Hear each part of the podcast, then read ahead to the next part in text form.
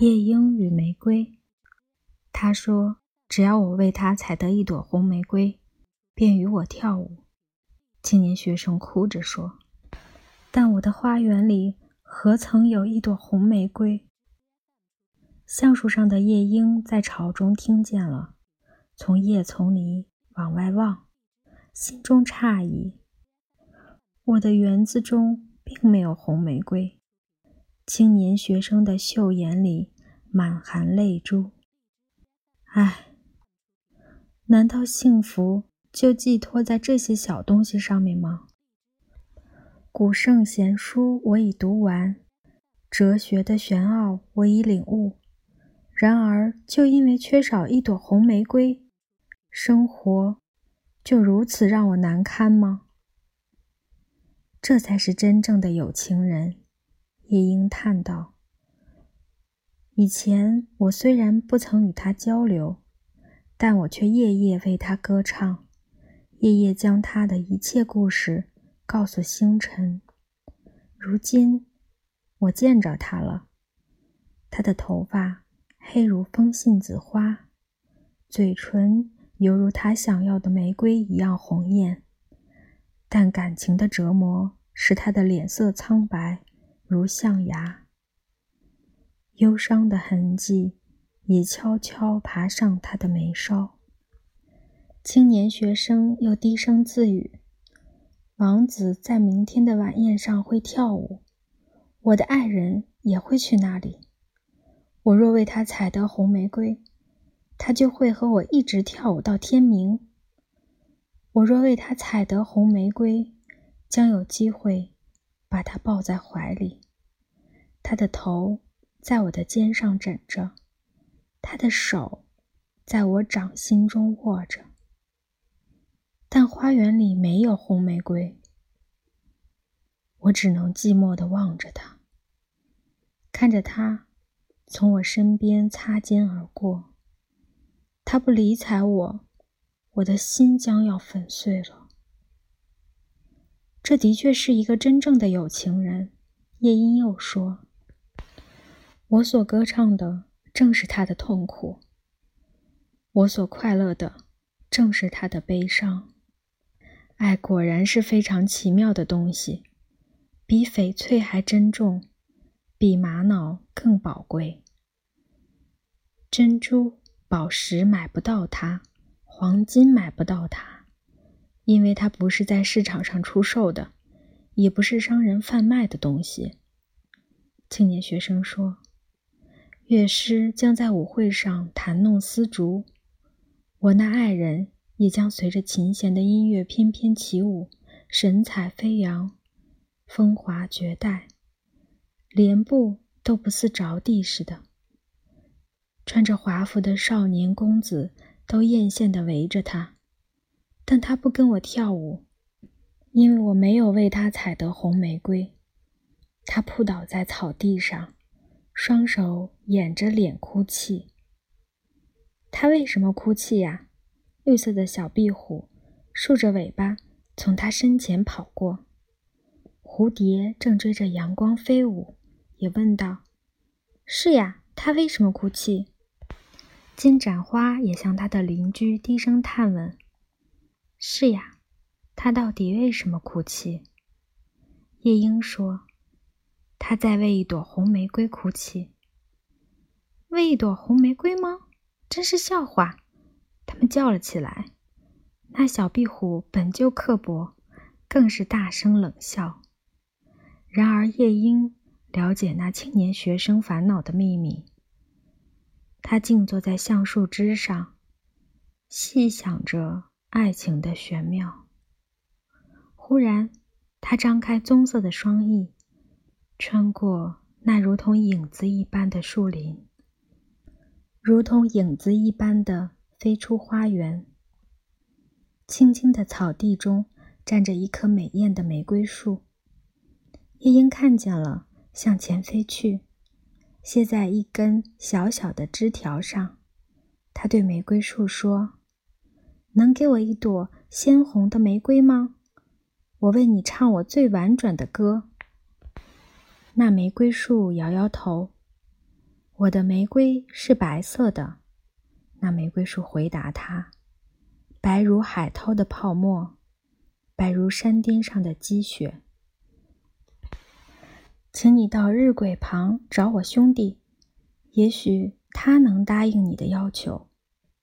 夜莺飞到日晷旁边那棵玫瑰树上，他又叫道：“能给我一朵最鲜红的玫瑰吗？我为你唱我最醉人的歌。”那玫瑰树摇摇头：“我的玫瑰是黄色的。”他回答他。黄如琥珀座上美人鱼的头发，黄如盛开在草地上未被割除的水仙。请你到那青年学生的窗下找我兄弟，或许他能答应你的要求。夜莺飞到青年学生窗下那棵玫瑰树上，他仍旧叫道：“能给我一朵鲜红的玫瑰吗？”我为你唱我最甜美的歌。那玫瑰树摇摇头，他回答他说：“我的玫瑰是红色的，红如白鸽的脚趾，红如海底岩石下蠕动的珊瑚。只是严冬已冰冻我的血脉，寒霜已捏伤我的萌芽，暴风已打断我的枝干。今年我不能再盛开了。”夜莺央告道：“一朵红玫瑰就够了，我只要一朵红玫瑰呀！难道没有其他法子了？”那玫瑰树答道：“有一个法子，只有一个，但是太可怕了，我不敢告诉你。”“告诉我吧。”夜莺勇敢地说，“我不怕。”方法很简单，那玫瑰树说。你需要的红玫瑰，只有在月色里用歌声才能使它诞生；只有用你的鲜血对它进行侵染，才能让它变成红色。你要在你的胸口插一根尖刺，为我歌唱，整夜的为我歌唱。那刺插入你的心窝，你生命的血液将流进我的心房。夜莺叹道：“用死来买一朵红玫瑰，代价真不小。谁的生命不是宝贵的？”坐在青郁的森林里，看那驾着金马车的太阳、月亮，在幽深的夜空驰骋，是多么快乐呀！山楂花的味儿真香。山谷里的桔梗和山坡上的野草，真美。然而，爱比生命更可贵。一只小鸟的心，又怎么能和人的心相比呢？忽然，它张开棕色的双翼，穿过那如同影子一般的花园，从树林子里激射而出，冲天飞去。那青年学生。仍旧僵卧在方才他离去的草地上，一双美丽的秀眼里，泪珠还没有干。高兴吧，快乐吧，夜莺喊道：“你将采到那朵红玫瑰了，我将在月光中用歌声来使它诞生。我向你索取的报酬，仅是要做你一个忠实的情人，因为哲理虽智。”爱，却比他更会；权力虽雄，爱却比它更伟。阳光的色彩是爱的双翅，烈火的颜色是爱的躯干。他的唇甜如蜜，他的气息香如乳。青年学生在草地里抬头侧耳静听。但是他听不懂夜莺所说的话，只知道书上所写的东西。那橡树却是明白了，悲伤蔓延在他的心头。他非常怜爱在树枝上结巢的小夜莺，他轻声说：“唱一首最后的歌给我听吧。你离去后，我将会感到无限寂寞。”于是，夜莺为橡树歌唱，婉转的声调就像银瓶里涌溢的水浪一般清越。唱罢，那青年学生站起身来，从衣兜里掏出一本日记簿和一支笔，一边往树林外走，一边自语道：“那夜莺的样子生得确实很漂亮，这是不可否认的。但是她有感情吗？我怕没有。他其实像许多美术家一般，竟是表面的形式。”没有诚心的内涵，肯定不会为别人而牺牲。他所想的无非是音乐，可是谁不知道艺术是自私的？虽然我们总需承认他有醉人的歌喉，可惜那种歌声是毫无意义的，一点儿也不实用。他回到自己的房间，躺在小草垫上，继续想念他的爱人。过了片刻。就熟睡过去。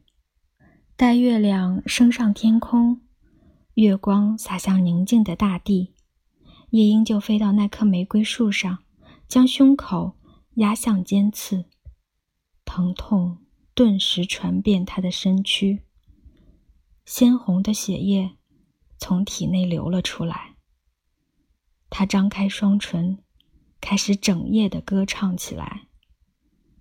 那夜空中晶莹的月亮，也倚在云边，静静的聆听。他整夜的转着歌喉，那刺越插越深，生命的血液渐渐溢出。他最先歌唱的是少男少女心中纯洁的爱情，唱着唱着。玫瑰枝上开始长出一包卓绝的玫瑰蕾，歌儿一首接着一首的唱，花瓣儿一片跟着一片的开。起先那花瓣儿是暗淡的，如同河上笼罩的薄雾，如同晨曦交际的天色。那枝上的玫瑰蕾，就像映在银镜里的玫瑰花影子。像映在池塘里的玫瑰花的倒影，但是那玫瑰树还在催迫着夜莺往自己的身子里插那根刺。靠紧一些，小夜莺呀！那树连声叫唤，不然玫瑰还没盛开，黎明就要来临了。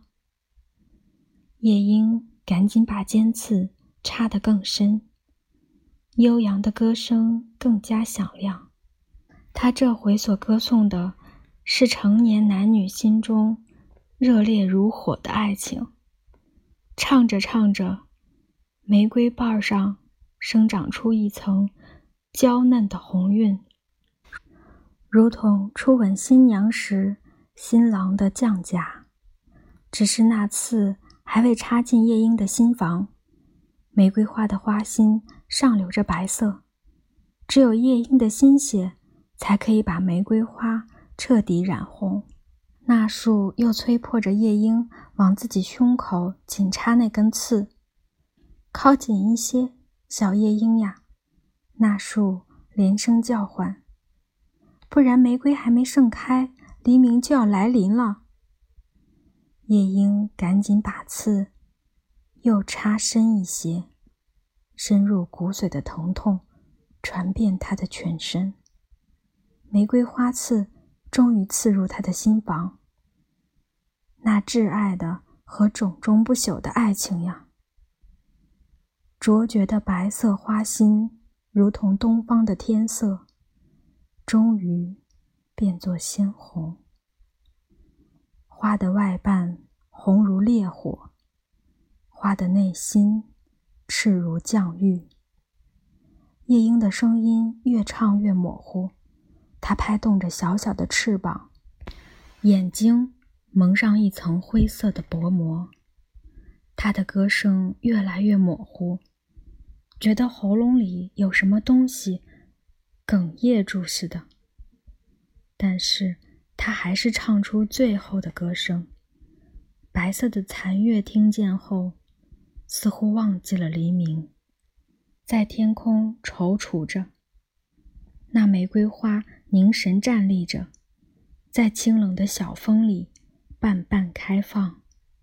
回音将歌声领入山坡上暗紫色的洞穴，将牧童从梦里惊醒过来。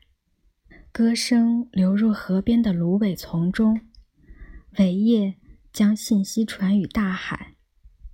那玫瑰树叫道：“看呀，看呀，这朵玫瑰花生成了。”然而，夜莺再也不能回答。它已躺在乱草丛中死去，那尖刺还插在他的心头。中午时分，青年学生打开窗户，忽然他惊呆了。怪事，今天真是难得的幸运。这儿居然有朵红玫瑰，他叫着：“如此美丽的红玫瑰，我从来没有见过。它一定有个很繁长的拉丁名字。”说罢，便俯身下去，把红玫瑰采摘下来，然后戴上帽子，手里捏着玫瑰花。往教授家跑去。教授的女儿正坐在门前，卷着一轴蓝色绸子。一只温顺的小狗伏在他的脚边。青年学生叫道：“你说过，我若为你采得红玫瑰，你便同我跳舞。这里有一朵全世界最珍贵的红玫瑰，你可以将它插在你的胸前。我们同舞的时候。”这花便会告诉你，我是怎样爱你的。但那女郎却皱着眉头，他说：“我怕这花儿配不上我的衣服吧？而且大臣的侄子送我许多珠宝首饰，人人都知道，珠宝比花草要贵重的多。”青年学生傻了，这就是爱情的真相吗？失望。顿时占据了他的整个心神。你简直是个无情无义的人！他怒道。江红玫瑰正在接心，一个车轮从红玫瑰上碾过。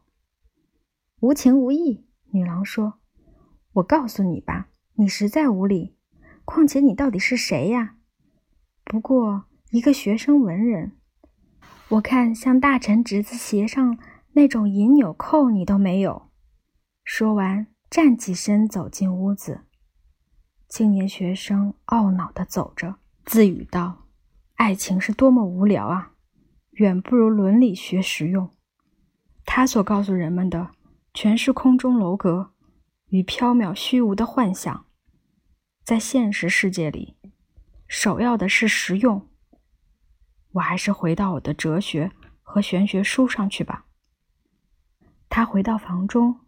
取出一本笨重的、堆满尘土的大书，埋头细读起来。